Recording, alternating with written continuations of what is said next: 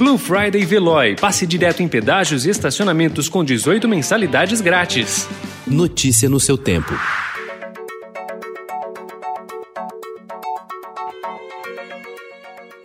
Olá, seja bem-vindo. Hoje é segunda-feira, 9 de novembro de 2020. Eu sou Gustavo Toledo, ao meu lado, Alessandra Romano. E estes são os principais destaques do jornal Estado de São Paulo.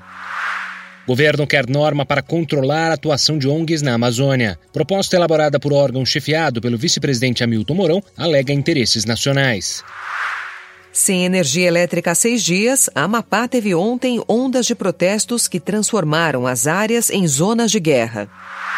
PCC se infiltra em prefeituras para lavar dinheiro. Donald Trump sofre pressão para ceder. Joe Biden traça transição. Disputa pelo Senado na Geórgia pode determinar controle da casa. Conversa com Sérgio Moro irrita aliados de Luciano Huck. Agronegócio teme diálogo entre China e Estados Unidos. Candidatos recorrem a padrinhos no Rio de Janeiro. Motorista mata ciclista e foge em São Paulo. Produtores se unem, com ou sem apoio de governos, para tocar obras como portos e estradas. Legado de pioneirismo.